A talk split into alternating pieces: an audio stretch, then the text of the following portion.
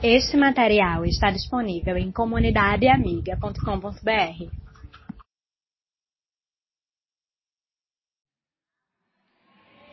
Você é capaz de dizer, graças a Deus que hoje é domingo?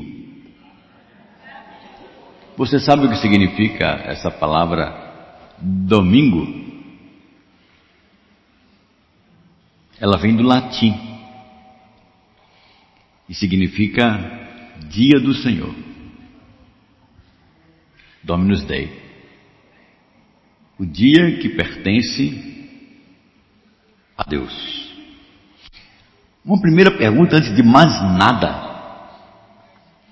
Quer dizer que de segunda a sábado não pertence a Deus? E o domingo é que pertence a Deus? Não, isso não é verdade. Todos os dias, Deus é Deus e Deus é Senhor. O problema é nosso. A gente que se esqueceu, ou a gente vive se esquecendo de que Cristo é o nosso Senhor. E por causa disso, Deus criou um dia de lembrança de celebração, para a gente lembrar quem somos e para a gente celebrar o Deus Criador de todas as coisas e para a gente, através dessa lembrança, duplicar toda essa realidade para os demais dias da semana. Eu quero começar dizendo que Deus não se agrada de domingueiros. Gente que dia de domingo é diferente da segunda a sábado. Na segunda ele se veste de uma capa de trabalho cristão e pode até deixar de fazer algumas coisas, de fazer outras coisas. E durante a semana age como se nada tivesse. Martin Lloyd Jones, um médico, que foi médico da, da Rainha Elizabeth I, também pastor, por muito tempo pregou na quarta-feira na Catedral de Westminster e ele escreveu um livro muito grosso, mas muito delicioso, chamado Sermão do Monte. Na verdade, ele não escreveu um livro, ele fez uma série de mensagens sobre o Sermão do Monte e ele escrevia tudo o que pregava. E depois da sua morte, esses sermões foram encontrados, compilados e juntados nesse livro chamado Sermão do Monte. E quando ele fala sobre o capítulo 6, que diz na oração Pai Nosso que está nos céus, ele fez uma observação muito interessante. Ele disse: a maioria dos crentes do século XX, ele era do século passado, aos domingos ora Pai Nosso, mas durante a semana vive como órfãos, como se não tivessem um Pai celestial. Este é o tipo do domingo ou da guarda do domingo que não interessa a Deus. Entretanto, meus queridos, eu sou obrigado a dizer que provavelmente o, o não guardar o domingo pelos crentes do século 21 tem sido a prática mais comum e o mais sério eles não têm crise porque não fazem isso. Não se sente culpado quando substitui o domingo por atividades pessoais. E não rotulam como pecado quando trocam a adoração a Deus por uma outra prática qualquer, que quando é feita tal troca, estão dizendo: Isso que eu estou fazendo é mais importante do que o meu compromisso de adoração comunitária. Não sentem culpa alguma. Não há dúvida nenhuma que a doutrina que a Bíblia estabelece para termos um dia em que juntos dediquemos de uma maneira diferente a nossa vida para o Senhor, está sendo banalizada. Afinal de contas, o que seria para um crente que quer ser fiel a Deus guardar um domingo no dia que mais opções são oferecidas? Eu dei uma eu não sou muito de Facebook, pode ficar certo. Mas eu dei uma pesquisada no Facebook, eu comecei a ver uma verdadeira crise no domingo passado. Assisto o jogo ou vou para a igreja? Já tem gente rindo aí, eu sei que você ficou assistindo o jogo. Estou brincando, eu não sei. Mas talvez você tenha ficado. Eu não sei o que, é que você sentiu por não ter vindo adorar a Deus para estar tá vindo um jogo. Jogo de futebol. E alguns querem até achar uma boa justificativa. Ah, pastor, era a final. E a final só acontece de dois em dois anos. Domingo que vem tem culto. Você pode estar dizendo, eu não estou aqui. Foi só domingo. Eu vou mais longe. É lícito para o crente ir para o shopping no dia do domingo? É lícito para o crente ficar em casa no dia do domingo porque não deu para arrumar no sábado? É lícito para o profissional Deixar que as tarefas da semana incluam o domingo? É lícito. Até onde isso é legalismo? Até onde isso é uma ordem bíblica que nós não podemos violar sem afrontarmos por desobediência à vontade de um Deus Santo? Eu não quero, por hipótese alguma, eu estou sendo mais prolixo, mais prolongado nessa introdução. Eu não quero de maneira nenhuma aqui cair no erro de valorizar um nome de calendário. E eu vou dizer por quê. Entretanto, o princípio que eu quero trazer nesta noite é que o costume, o contexto, a mudança de uma época não pode alterar o que Deus estabeleceu para a sua igreja.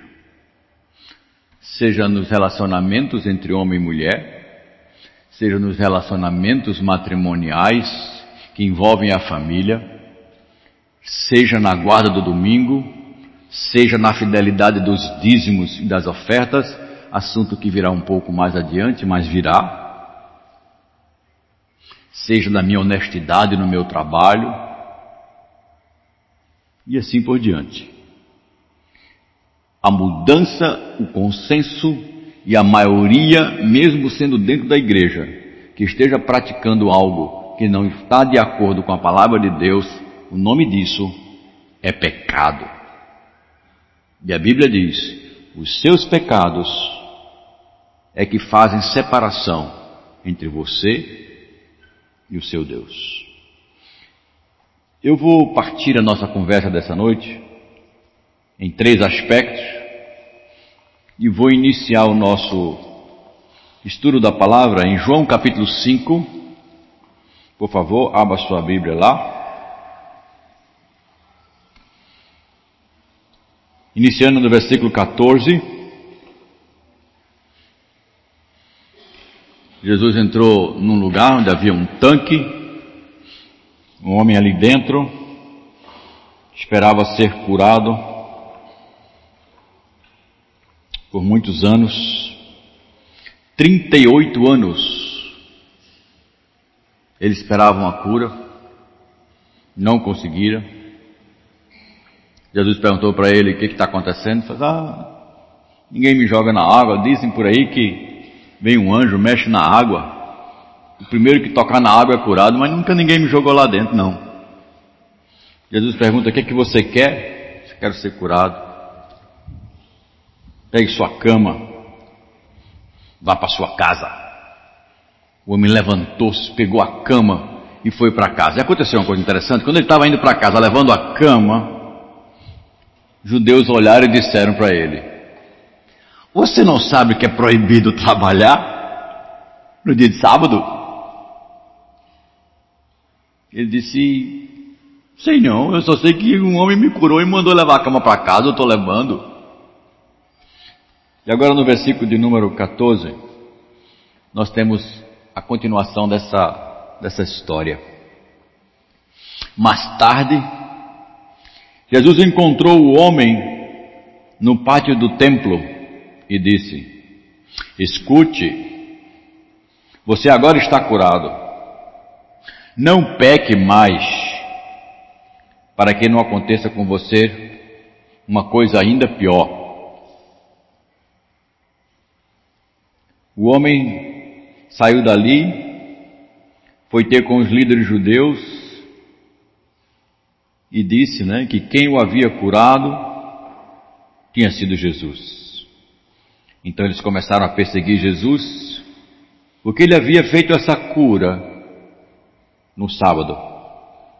Então Jesus Cristo disse aos líderes religiosos daquela época: O meu Pai trabalha até agora, e eu também trabalho. Esse texto tem sido tremendamente mal interpretado. E esse texto tem sido o patamar ou degrau para as pessoas que dizem que podem fazer do domingo qualquer coisa que podem trabalhar sete por sete e que não precisam dedicar um dia especial de descanso para Deus em termos de remoldagem de vida. Quando olhamos assim, parece que dá uma forte ênfase. Se Jesus está dizendo que trabalha, por que, que eu não posso? Ainda mais quando lemos o versículo 18.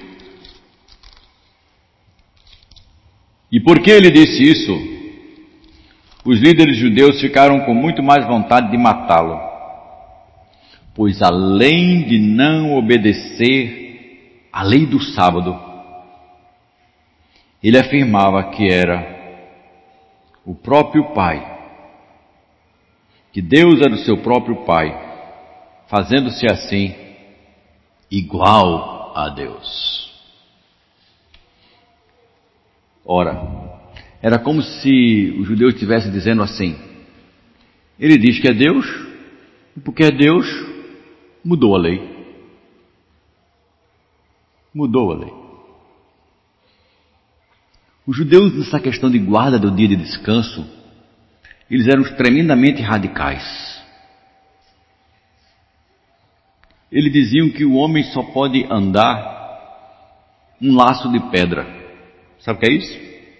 Você pegava uma pedra assim, dava uma sacudida, onde a pedra caísse era o máximo que você podia andar. Outros diziam: não, não, não. O homem pode andar no dia de domingo um estádio, 500 metros. Você podia ir lá no posto de gasolina da entrada e voltar.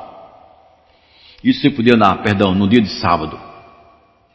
Quanto a curar, eles diziam para os médicos da época: vocês fazem só o suficiente para a pessoa não morrer.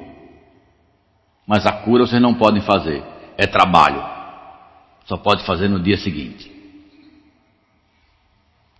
Eles eram tremendamente radicais e valorizavam o nome de um dia.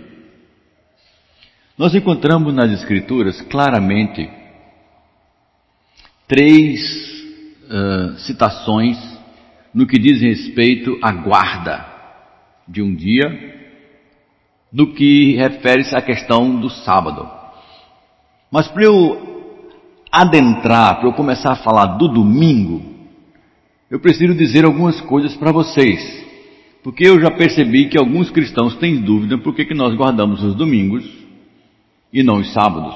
Aliás, existe uma denominação muito conhecida, chamada Adventista do Sétimo Dia, que para no sábado, que dá valor ao nome de um dia, calendário.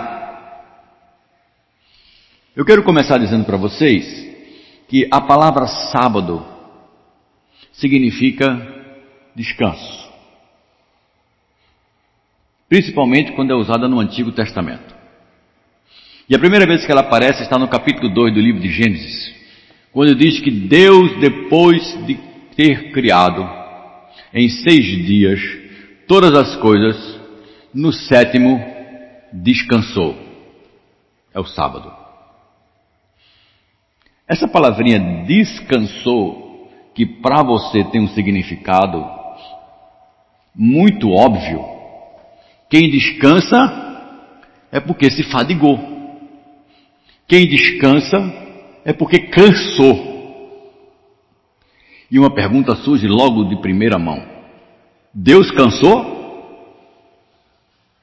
Deus trabalhou tanto durante seis dias que diz assim: ufa, estou cansado.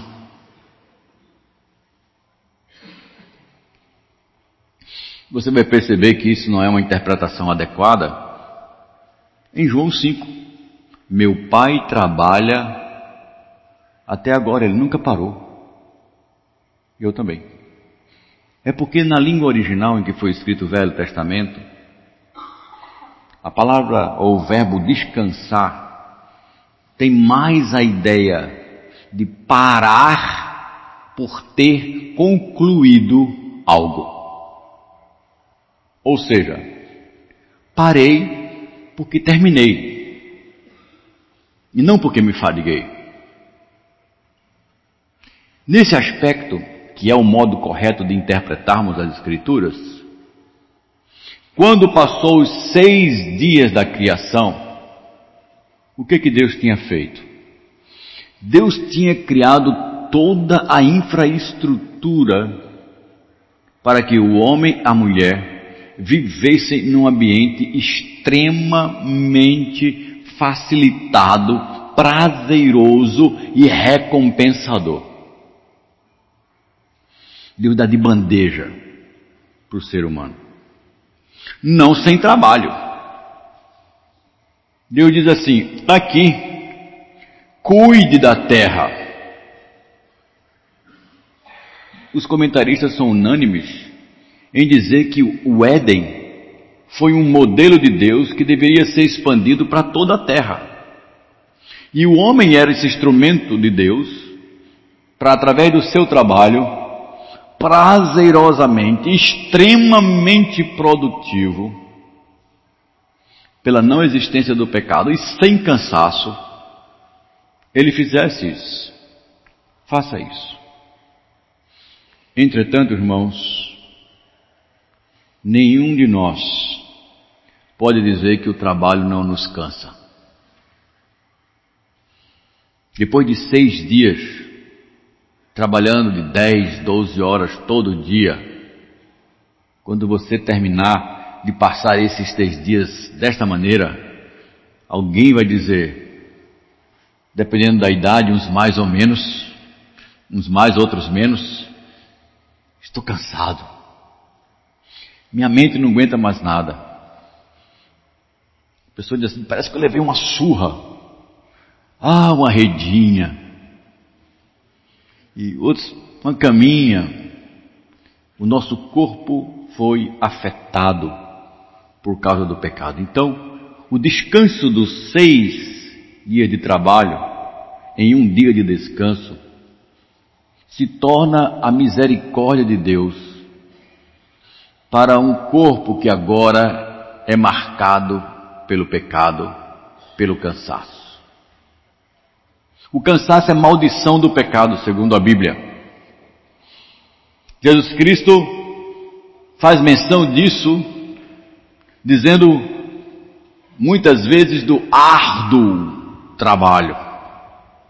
E quando vamos para o livro de Gênesis, nós encontramos o próprio Deus dizendo aos primeiros pais: Você agora vai trabalhar e o seu trabalho será penoso.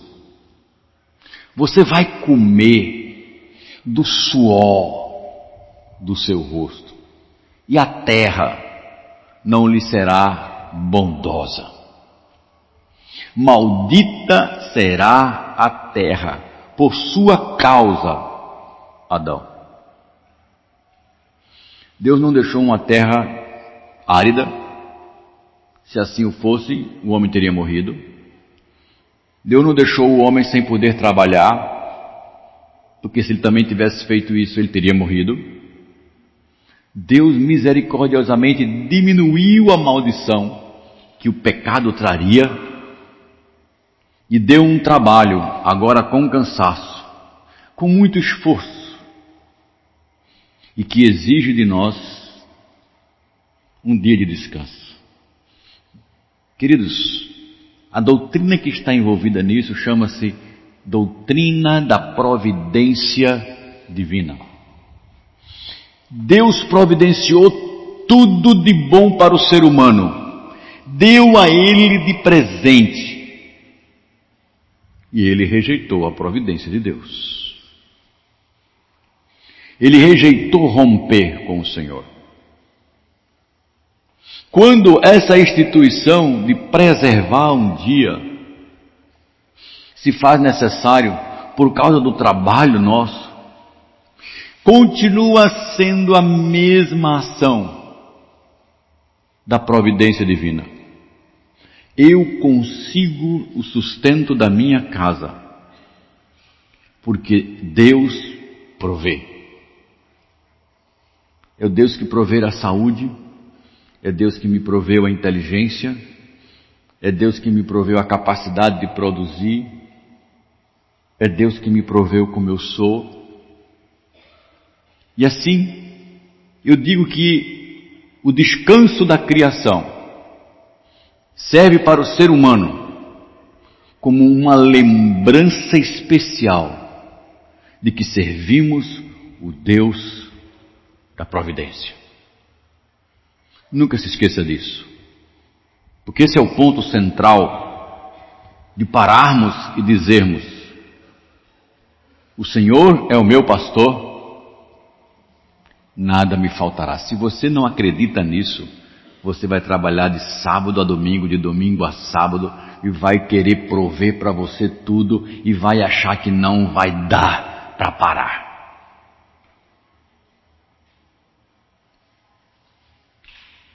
O segundo aspecto é que com o passar do tempo na história, o povo de Israel estava 400 anos escravo. Chegou lá como um povo privilegiado.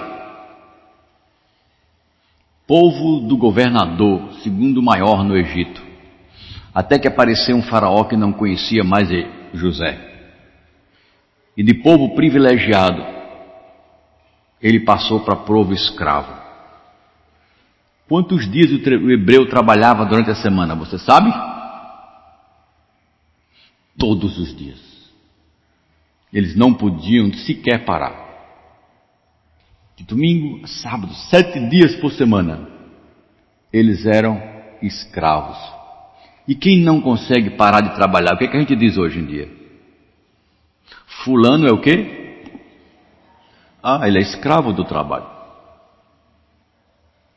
Ele não para. E o judeu sentiu isso penosamente. Deus manda Moisés, com poder e majestade de Deus, a uma manifestação de quem é o Deus que o povo de Israel adora, que é o Deus Criador do universo, o único de verdadeiro Deus. O povo sai e Deus dá as leis para o povo. E todos nós conhecemos os dez mandamentos, não é verdade? Mas será que a gente sabe qual é o quarto mandamento? Para nós valem nove. E dizemos que os princípios que regulam os dez mandamentos do Senhor são princípios universais para todos os povos, menos o quarto.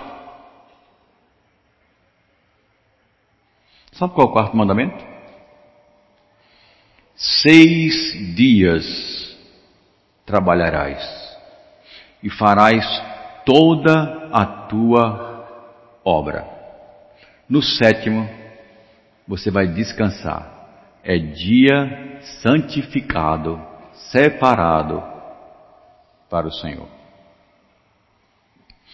Eu deixei aqui agora para fazer uma ligação com o texto de Gênesis 2, porque no dia que o Senhor concluiu toda a sua obra, o texto de Gênesis diz que Deus santificou e abençoou o sétimo dia.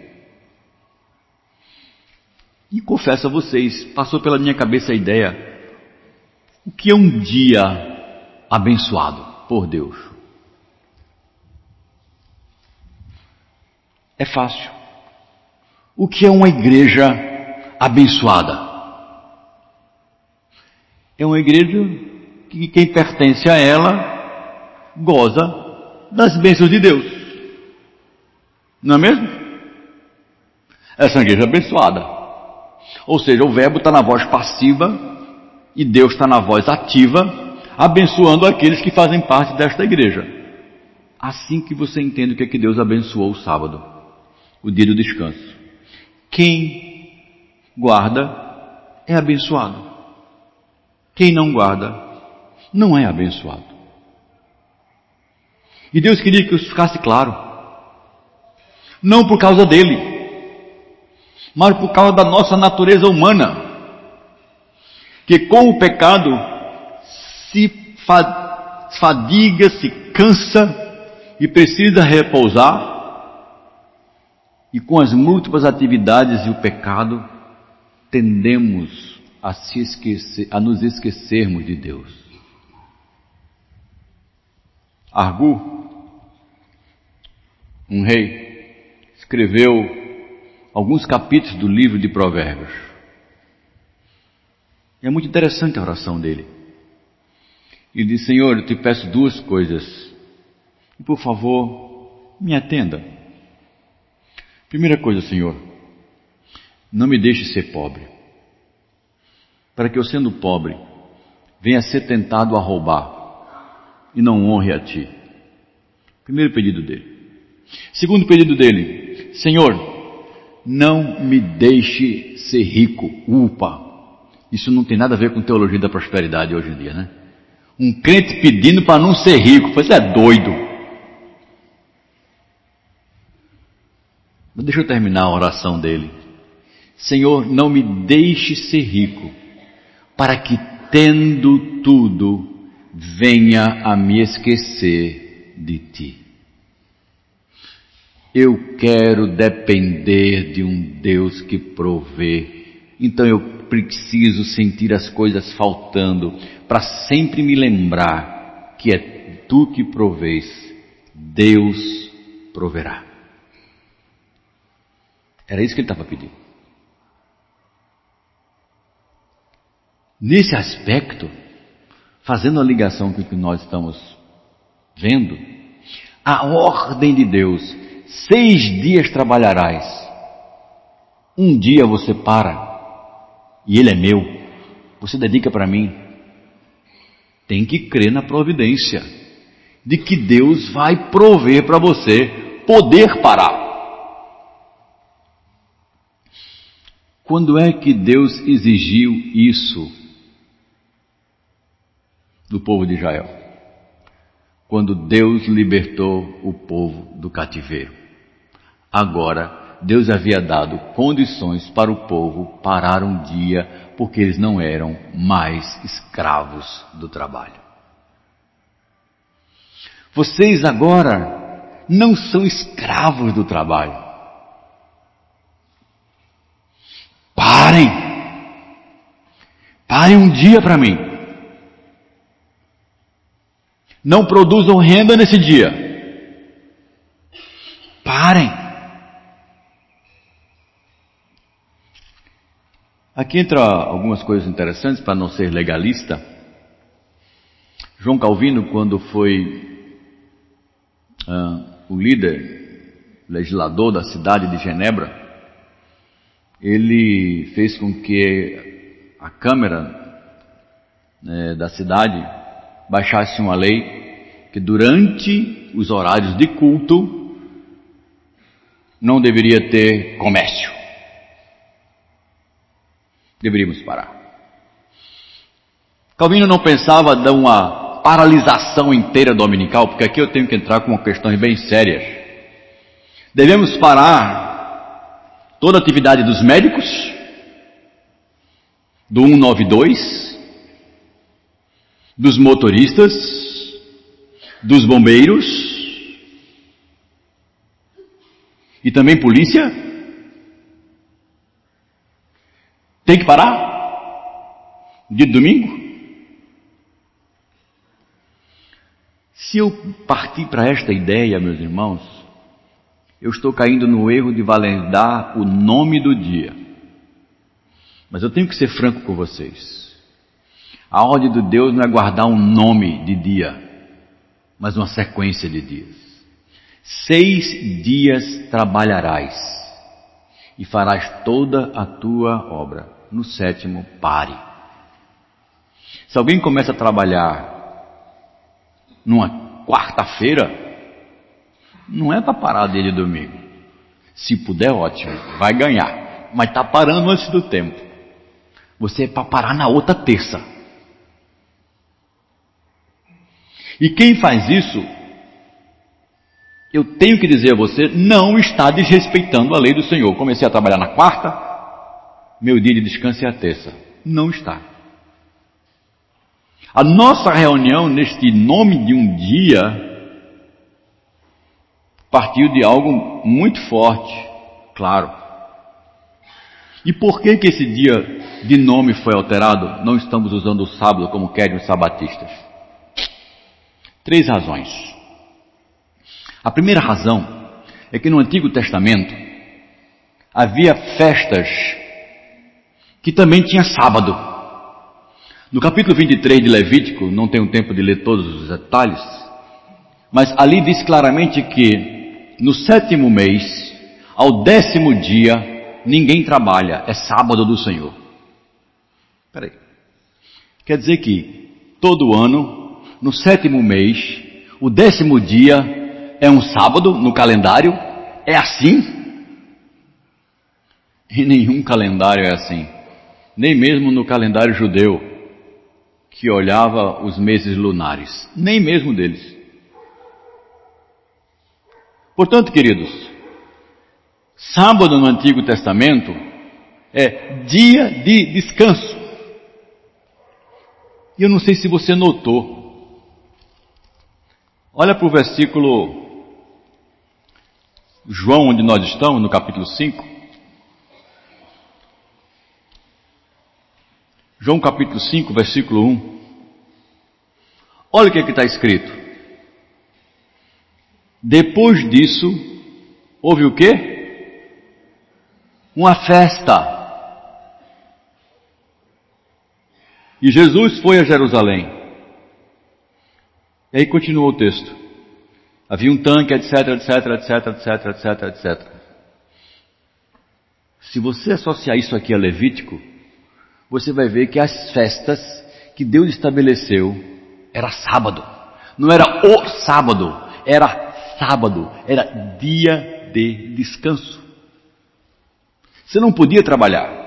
Você não podia trabalhar no dia em que ofertava as colheitas, eram sete dias.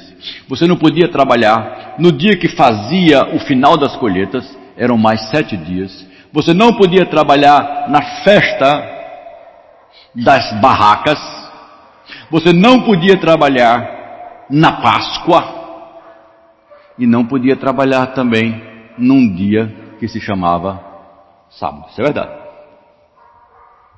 Mas não havia uma obrigatoriedade exclusiva de dizer que sábado do Senhor é um nome de calendário. O judeu sabia disso. Os apóstolos sabiam disso. E aconteceu algo interessante. Jesus ressuscitou no domingo. Aparece pela primeira vez aos discípulos num domingo. Aparece uma segunda vez aos discípulos no outro domingo. O Espírito é derramado à igreja no domingo. E os apóstolos se reuniam com a igreja no domingo. É só ler Atos 20. É só ler 2 Coríntios, quando Paulo fala de que a igreja tire a oferta a cada domingo. É só ler Apocalipse capítulo 1, versículo 10, quando João diz: Estava eu em Pátamos no dia do Senhor. Sábado? O dia que o Senhor estava sepultado? Dia do Senhor. Jamais a igreja ia aceitar o sábado como o dia do Senhor. O dia do Senhor é o dia da vitória, o dia da ressurreição, o dia da graça, que a morte foi vencida, que um primogênito ressuscitou para toda a história da humanidade eternamente e nós seremos como ele. O domingo foi o dia em que os nossos pecados foram perdoados e dado a nós pelo Senhor da igreja a promessa de vida eterna. A igreja, entendendo que não havia uma obrigatoriedade de reservar apenas um nome de calendário, tranquilamente entendeu que celebrar a vitória era mais o domingo do que os judeus que celebravam a libertação do povo do Egito. Foi isso que aconteceu.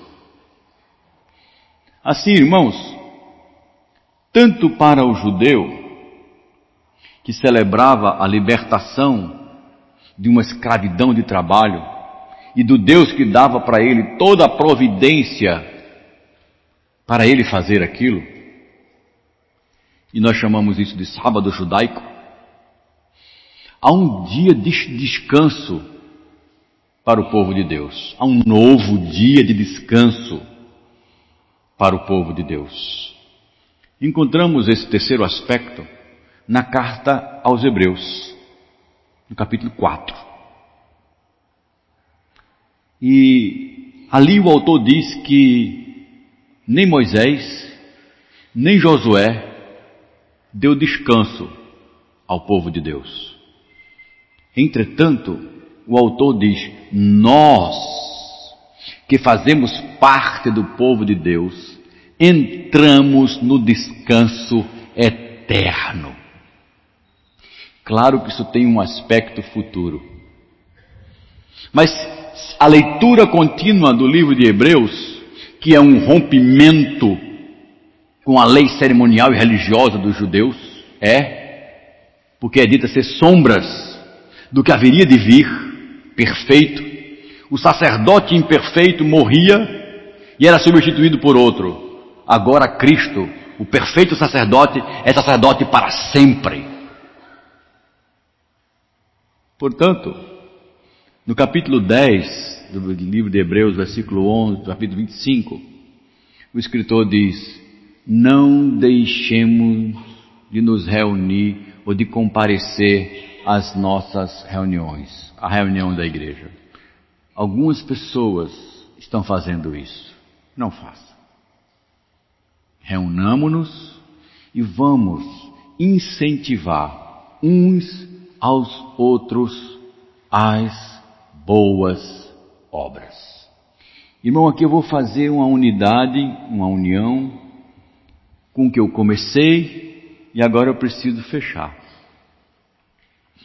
Quando Jesus Cristo disse: Meu Pai trabalha até agora, você deve entender que Deus nunca parou de fazer o bem. Nem nunca vai parar. E é por isso que Jesus Cristo disse: O meu trabalho e o trabalho do meu Pai é fazer o que é bom, é fazer o bem. E nós vamos fazer isso por toda a eternidade. Quem entra no descanso de Deus através de Cristo, quem crer em Jesus como seu Senhor e Salvador, passa agora a depender da soberania, do governo e das bênçãos de Deus diretamente. Essa é a mensagem de Hebreus. Passa a gozar a promessa do descanso eterno. Não aquilo que a gente vê em cemitério. Frequentemente nós vemos numa lápide de cemitério. Aqui descansa em paz, descansa nada, não está nem ali. Ali está só o corpo dele. Ou quando uma pessoa está morrendo, ele faz assim, descanse em paz. Para ele descanso era não morrer. O que Deus estava dizendo é que quem entra em comunhão com Cristo não apenas tem a bênção da providência, não apenas celebra a libertação de ser escravo do pecado e ter que buscar ter, ter, ter, ter, não é mais escravo do trabalho, não celebra apenas a liberdade de não viver preso a essas coisas, celebra também a liberdade plena do pecado. E celebra a promessa que vai poder passar uma eternidade fazendo bem com o Senhor. É por isso que a Bíblia diz no livro de Apocalipse: e para sempre estarão com o Senhor, governarão com Ele, Ele e os seus santos regerão o universo. Não pense, eu acho que alguns crentes têm essa ideia que o crente quando morre cria duas asinhas, ganha uma harpa e vai andar de nuvem em nuvem. Se for cearense, ele vai dizer: já tem uma rede para mim lá no céu. Não, irmão. Reino de Deus não é isso não. Reino de Deus é trabalho extremamente produtivo e prazeroso. Alguém diz assim: ai eu estou com tanta vontade que chegue amanhã, porque amanhã eu vou fazer tal coisa. Já aconteceu isso com você? Dormir ansioso para amanhã fazer alguma coisa. Os que trabalham em computação, eles experimentam essas coisas. Às vezes nós temos que descobrir alguma coisa. Eu fazia isso no passado. Temos que descobrir uma solução para escrever um software que resolve aquilo. Não estava vindo na mente, não vem à mente, não vem à mente. E de repente você está lá na cama, deitado, e vem aquele plim. Achei. E a minha esposa dizia, achou o que meu filho? E eu sei como fazer. Veio agora a solução para a minha mente. E eu ficava ansioso para o dia seguinte chegar na frente do computador, puxar um teclado, jogar lá o que eu tinha feito e dizer: Ah, olha só como funcionou. Nós temos prazer em criar, em executar, em fazer coisas bem feitas e que ajudem a muita gente e que nos beneficiem também. Deus criou o trabalho para isso. Imaginem um trabalho sem cansaço, sem pecado, sem estresse. E sim a preocupação de não ganhar o que você acha que vale. O que, que tem a ver isso com domingo, pastor? Tudo. Tudo. Porque quem guarda o domingo está fazendo a pública declaração de fé que acredita nessas coisas. A guarda do domingo não é só um dia que eu vou para a igreja e aprendo e me edifico e celebro como comunidade. Eu vejo outros irmãos e digo: o reino de Deus é muito maior do que eu. Olha quanta gente aqui. A guarda do domingo é também uma declaração de testemunho para as pessoas que me conhecem. Não adianta você ir na minha casa de domingo, você não vai me encontrar. Eu tenho outro compromisso. Chegou sem avisar, desculpe. Eu tenho um compromisso que é maior do que você. Testemunho é esse. Mas muitos crentes mudam a programação da sua casa tão facilmente no domingo, como se a adoração a Deus, como se a guarda daquele dia para celebrar tudo o que Cristo fez e trazer à memória as bênçãos do Senhor e ser abençoado por Ele, fosse algo que não valesse a pena. Meu irmão, toda vez que você deixar de vir à igreja, você vai ter que perguntar se o motivo que lhe fez não vir, guardar o domingo com o Senhor, ou do Senhor com os seus irmãos, é realmente mais importante. Porque se você ficar, você está dizendo que eu estou ficando porque o motivo que me leva a ficar é mais importante do que o que me leva a ir. Eu estou falando, irmãos, que há coisas que a gente pode fazer até fora de horário do culto. Claro. Jesus Cristo perguntou aos escribas e fariseus: se o seu jumento, se o seu animal, hoje em dia é, se o seu carro quebrar no dia do domingo, você vai ficar sem consertar? Lá era mais sério. Porque lá era se o animal cair num buraco e deixar o animal dentro do buraco é deixar o animal sofrendo. Era perversidade. Carro hoje não vai dizer assim, você não está me tratando, carro não vai fazer nada. Se o seu animal cair num domingo, num sábado, dentro de um buraco, você vai deixar ele lá? Não. Você vai tirá-lo. Aí Jesus Cristo disse: o, o sábado não foi feito para o homem ser escravo dele. O sábado foi feito para abençoar o homem. O sábado foi feito para abençoar. A guarda desse dia de descanso, e sábado aqui eu tomo como dia de descanso, é uma ordem de Deus para abençoar você. Não profane isso, não perca isso, não troque isso. Eu fui muito educado várias vezes em particular pela minha mãe, quanto ao domingo. Quando a minha mãe comprava uma roupa nova, sabe quando eu podia usar essa roupa pela primeira vez? Num domingo. É o dia do Senhor. Minha mãe dizia: Esse, o que a gente vai fazer hoje, é muito importante. A botar aquela roupa nova. Vou botar roupa hoje. Então, na minha mente, todo sapato novo e toda roupa nova era sinônimo de culto. Hoje as pessoas vêm para a igreja malamanhada, me desculpe. Vem com a pior roupa que tem, como se fosse encontrar-se com um João ninguém, menos Deus.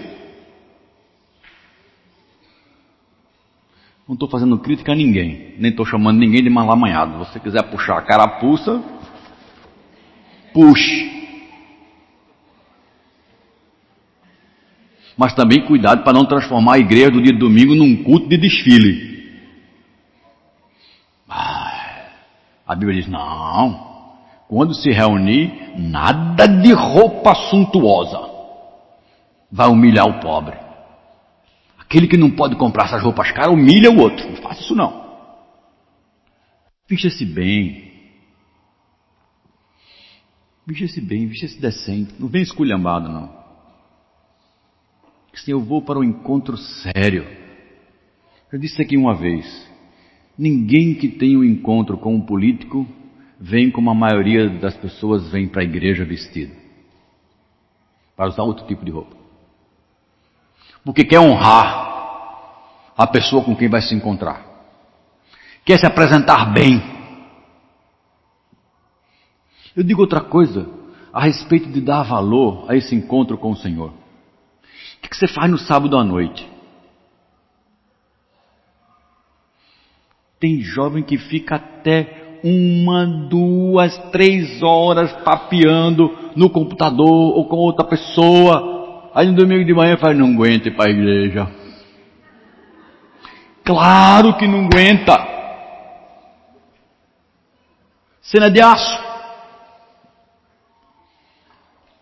Eu queria saber se no outro dia, se eu tivesse uma entrevista para trabalho, se você ia fazer a mesma coisa. Mas no outro dia quem está pagando é mamon, é o Deus do dinheiro. No domingo quem está abençoando é o Senhor, Deus é bondoso, não vou domingo, mas domingo Ele me dá. Talvez tenha crente pensando e barateando a graça de Deus dessa maneira. Cuidado, irmãos, eu não estou pregando aqui o legalismo de um dia, não é isso que eu estou dizendo. Mas é tudo que vai dentro do meu coração com relação a este dia que Deus disse que é dele. É comigo, não é com o nome de um dia. Se no Brasil o feriado nacional de trabalho fosse a terça-feira, nós não estamos fazendo culto de domingo, não. Nós estávamos fazendo culto dia de terça-feira. E sabe como eu estava chamando na terça-feira? Como é? Dia do Senhor. Terça-feira agora é dia do Senhor. É dia de descanso. Seis dias trabalharás, de quarta até segunda. Terça é dia santificado. É dia de bênção. É dia de reunião do povo do Senhor. Não é nome de dia. Por favor. É a necessidade que nós temos de depender do Senhor, de entender que Deus já proveu para não sermos escravos do trabalho, negar-se buscar renda no domingo para aumentar o padrão social, é depender de Deus e crer que Deus proverá. Acredite nisso. E se você está expandindo a sua obra mais do que em seis dias, jogando a sua obra, isso vale casa, isso vale trabalho, isso vale limpeza, isso vale lavar roupa, isso vale higiene doméstica. Se você está jogando isso para o domingo, você está pecando. Você tem seis dias para fazer isso. Não traga justificativas que o Senhor não aceita. Ah, Senhor, eu estou trabalhando três expedientes, só tenho domingo. Largue um. Está demais. Você está demais. Nós não conseguimos viver, trabalhar três expedientes, ter família e servir a Deus. Não dá. Por muito tempo, não dá. Pode ser até que em algum momento da vida isso seja necessário. Mas por muito tempo não dá. Mas o mundo está dizendo que você tem que trabalhar. Então agora eu estou diante de um dilema, e com ele eu termino. Eu vou confiar na providência do Deus que provê, e vou dizer vai dar, assim como eu confio na providência quando Deus me ordena a ser fiel na entrega dos dízimos, e a matemática diz não dá, mas a minha fé diz dá. Não é meu.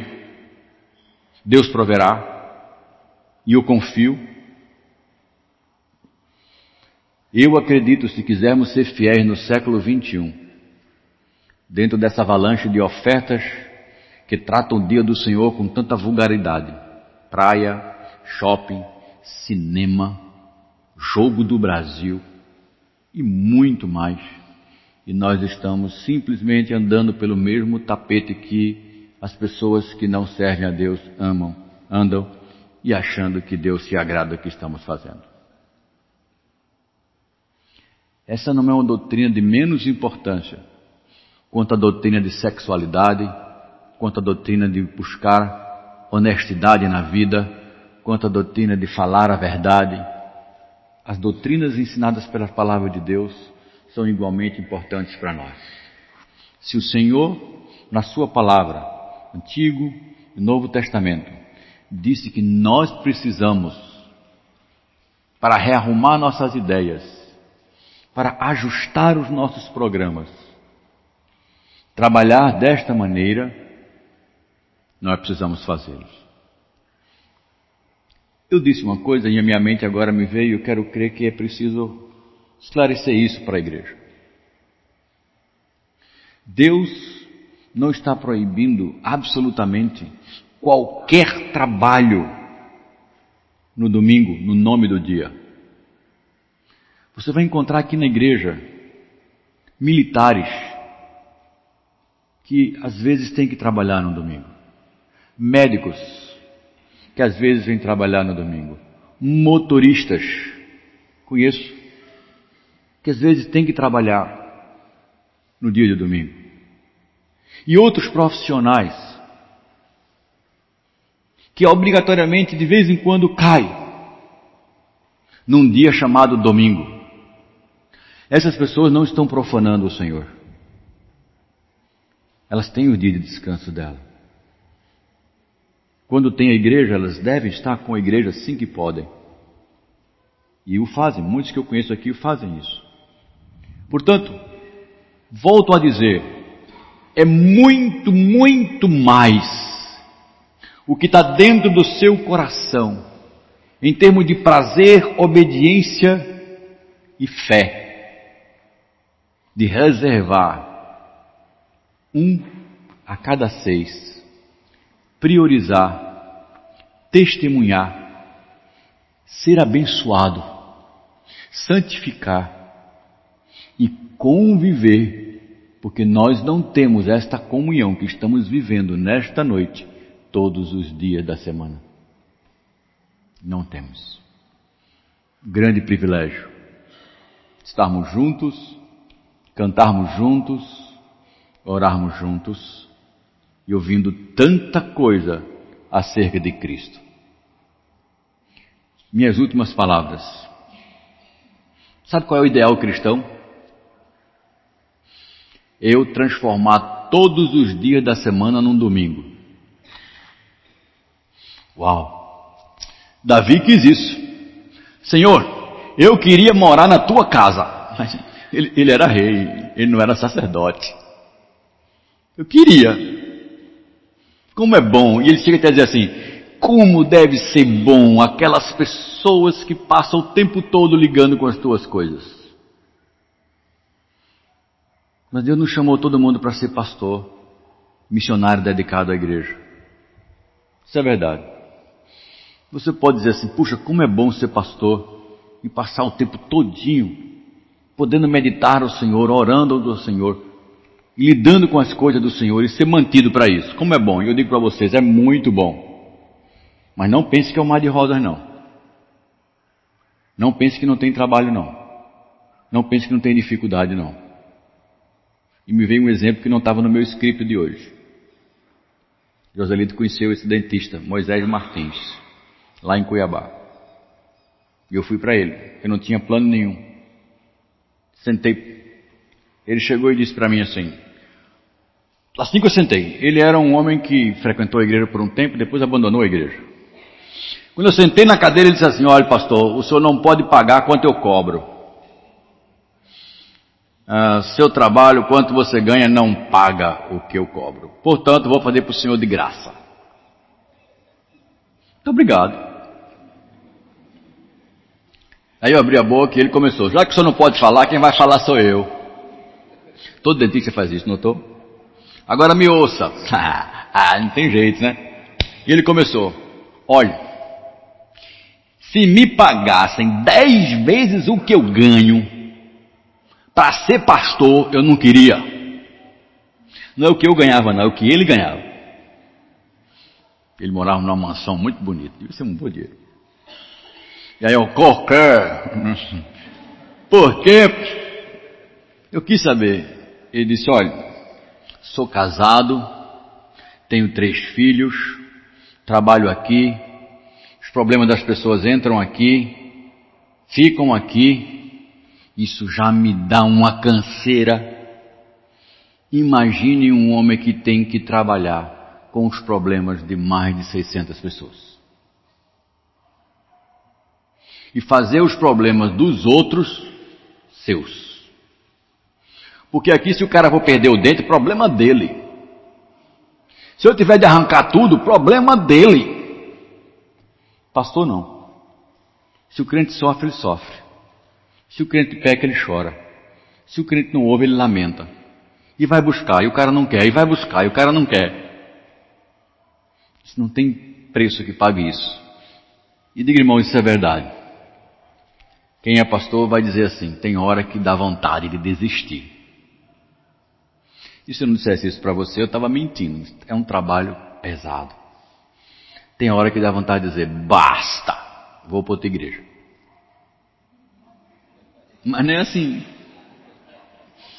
Mas nem assim. Quando chegar na outra igreja vai acontecer a mesma coisa. Ah, quero outra. É como se eu estivesse num trabalho, estivesse com dificuldade, faz, vou pedir demissão. E tu vai arrumar o quê? Lá tu acha que vai ser um céu? Graças a Deus que Deus me deu o domingo. Um dia de descanso. Domingo é um dia de descanso. Você tentou ligar para o pastor Sérgio à tarde? Já ligou?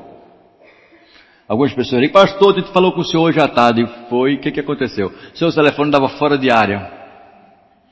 Eu quero dizer, está desligado. E o que, que o senhor faz domingo à tarde? Durmo.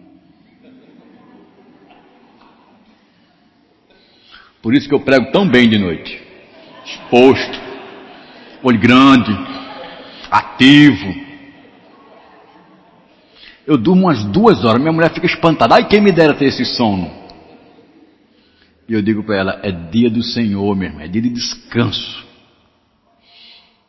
Domingo eu devo descansar como a minha igreja descansa e servir ao Senhor como a minha igreja serve. Segunda-feira de manhã, gabinete pastoral aqui trabalhando, como você. É dia do Senhor. Como é gostoso. Como é gostoso impor um descanso ao corpo, à mente, estarmos juntos celebrando.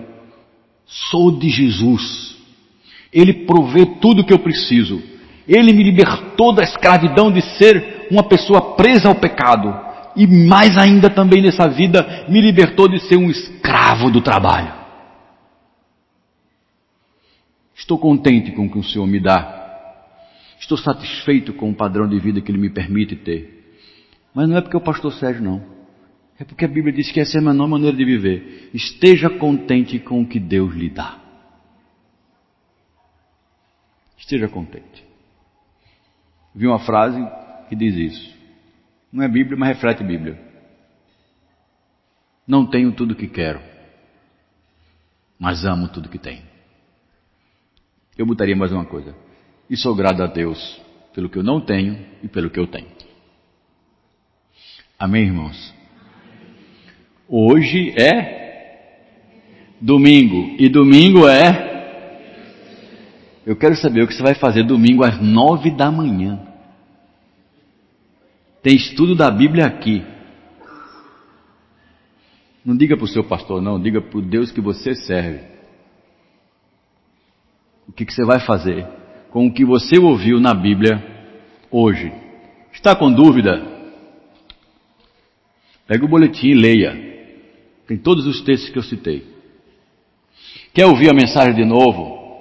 Entra lá no site da igreja, aqui está o endereço www.comunidadeamiga.com.br baixa o áudio, ouve uma segunda vez.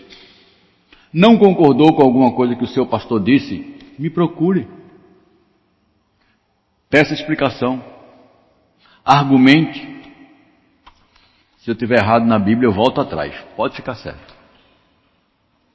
Vamos orar, irmãos.